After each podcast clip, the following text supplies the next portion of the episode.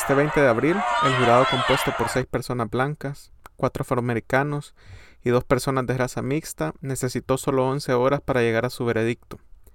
Decidieron que Derek Chauvin es culpable del homicidio de George Floyd. El 25 de mayo del 2020, en el vecindario de Powderhorn, en la ciudad de Minneapolis, Minnesota, Derek Chauvin y otros tres policías detuvieron a George Floyd y usaron fuerza excesiva y tortura que le llevó a la muerte. Hoy en Minneapolis se hizo justicia. Pocas veces se hace justicia en el mundo. Hoy es un día de esperanza y con esa esperanza quiero recordarnos a todos que también hay deudas que no se han cumplido. En la coyuntura del juicio de Floyd y las protestas en Minnesota, en un proceso de control vehicular rutinario de la policía, hace unos días el oficial Kim Porter le dispara a Duante Wright, un joven afroamericano de 20 años que falleció. Días atrás, Adam Toledo, de 13 años, de origen mexicano, es asesinado a sangre fría por la policía de Chicago, quien dijo que él portaba un arma, cosa que no se muestra en el video. El 6 de mayo del año pasado, durante la inhumana cuarentena que sufrió El Salvador al inicio de la pandemia, en Zacatecoluca, la policía le entrega los restos de Luis Iván Mejía Bonilla a su familia en un ataúd cerrado, diciéndole que había fallecido por COVID y que no lo podían abrir.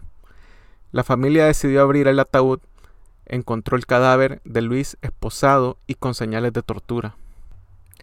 Días después, el 10 de mayo, Día de las Madres, Zulma Yamilet Valencia Cisco fue asesinada por policías cuando salió de compras en su cantón. Su madre oyó los disparos sin saber que las balas eran para su hija. La policía dijo que Zulma era pandillera y los había atacado con pistola en mano. La madre desmintió su vinculación con las pandillas.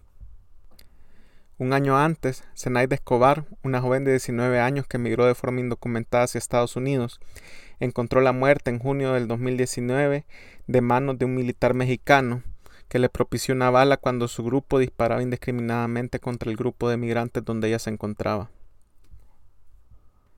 Hace unos días, Victoria Salazar fue asesinada por policías mexicanos en Quintana Roo. Sorprendentemente, pareciera que estuvieran actuando la escena de asesinato de George Floyd. En la temporada de muerte, hoy la eterna impunidad se rompe. Esperemos que esa paz que trae la justicia alcance a las familias de Duante, de Luis, de Zulma, de Zenaida y de Victoria, así como hoy lo ha hecho con la familia de George. En este día de esperanza, recordemos que hay una deuda con ellos, una deuda con su familia y una deuda con nuestra sociedad.